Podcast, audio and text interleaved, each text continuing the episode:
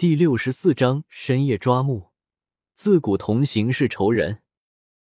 松林走后，亮亮明白其意，晚上趁机去了松林家。松林说了有人在村后盗墓之事，二人便点烟出了门。亮亮说：“怎么现在有人盗墓？”松林说：“鬼知道，不能让他们搞成，不然我们就没机会了。”夏日的白天。我们那里特别炎热，气温窜得飞快。太阳一落，风就来串门，这时候才凉快起来。所以夏天村里人睡得晚，都在院外吹风纳凉。二人到村里转悠了一圈，见到有纳凉的就攀谈几句，吹牛、时事、乐事，欢声笑语一片，手也不闲着，不时打打蚊子，抓抓痒。等到人们都去睡了。二人才出了村，在四周到处看看转转，一圈下来并无一人，便坐在黄沙堆上，听着虫鸣，也不说话，怕引人注意。听到远处煤矿上的翻斗车轰隆隆倒煤，松林说：“煤矿上真是不容易，我现在下雨天腿有点困，估计是那时候下煤矿攒下的。”亮亮说：“煤矿下面潮湿阴冷吧？”松林说：“你没下过井吧？你可以这样想一下，地狱是什么样的，煤矿下面就是怎么样的。”亮亮说：“照你这么说，你不是死过好多回了？”松林说：“对呀，就是这样的。那时候和海昌一起，我俩的命都是捡回来的。”二人坐了半天，时间也快转钟了。松林说：“走，再去看一下。”没人就回去。二人站起来，拍拍屁股。这晚月明星稀，月亮在天上，像女人的脸庞，明亮的魅力吸人。人的影子投在地上，宛如白昼。走到村后面的黄泥地，松林耳朵一震，说：“有人！”果然有人，四五个人，鬼影一般，没有话语。就是静静的在地上各自忙着。亮亮说：“能不能看清楚是谁？”松林说：“这哪看得清楚？”二人还是睁大了眼睛，想看清楚到底是谁。看了半天，还是不知道是谁。松林说：“过去看一看。”正准备过去，那边有个黑影说话了：“说的就是这里呀！来了几天，啥都没找到。”松林一听。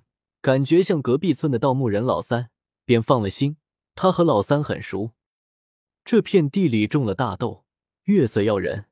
二人听到声音了，才格外分明，是老三呀！他奶奶的，我们村后面的，凭什么其他人来挖？松林判断无误是老三，便冲了出去。亮亮跟在后面，二人直接冲了过去。五个人见有人过来，都停了。站在原地不动，看见两个人过来，也不知道是谁呀？警察吗？还是村民？老三往前走了两步，惊惊的说：“谁呀？”松林不说话，走进了松林才说：“老三，你们这是干嘛？”老三一听是松林，便一百个心放下来，说：“我以为是谁？松林啊，深更半夜的，你们来干嘛？”松林一听，十分不爽，说：“我睡不着，出来转悠转悠。”松林这么一说，老三后面的四个黑影便围了上来。松林说：“老三，你们这样太不厚道，在我们村后面大张旗鼓，更名前几天晚上都听到声音了，你们想坐牢吗？这里公安局不让挖，你们不知道。”老三嘿嘿一笑，拿出烟。往松林手里塞，松林接了，说：“你们赶紧撤，把豆子地搞成什么样了？今年要减产。”老三说：“松林，你也是行内人，哪有晚上这样来的？你们没去许家沟搞墓吗？谁说你什么了？”松林说：“你也去呀，你们去把仙翠庙挖了，我吭都不吭一声。这里是我们村后面。”你们把我们村风水抹没了，本来可以出五个大学生的，现在一个也没了，这你们怎么赔？亮亮暗自佩服松林，无中生有，巧舌如簧。关键时刻，这些悖论还是有用的。老三不干了，起身要打架。松林说：“你敢动我一根头发，今天晚上你们一个也走不了，这辈子你们都得在监狱里度过。来呀，动动试试！”没人敢动，都在一边不作声。松林见他们心生胆怯，便和气的说：“这里不能动，我们都不能动，你们还来搞？要搞我们早就搞了，还轮得着你们？你以为我们天天在家坐着喝稀饭？”老三说。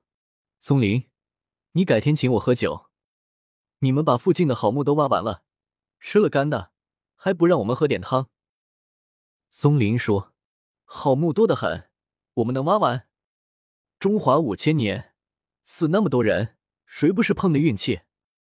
运气不好，我还不是在家里坐一年？”几个人就坐下来抽烟、和好、聊天，说说附近哪里可能有宝贝，都是表面话。没有一句真心话，说的说的，每个人都觉得索然无味，便不说盗墓了。说起附近谁家的姑娘和媳妇好看，说的松林想回家了，回家抱着依依睡觉。但是老三没有走的意思，松林不能先走，起码要一起走，不然走了老三继续探眼，探到真木了那就不得了。俗话说，不怕贼偷，就怕贼惦记。木探到了，总要想办法把它倒掉。估计现在老三还没有任何线索，就被松林阻挡在萌芽阶段了。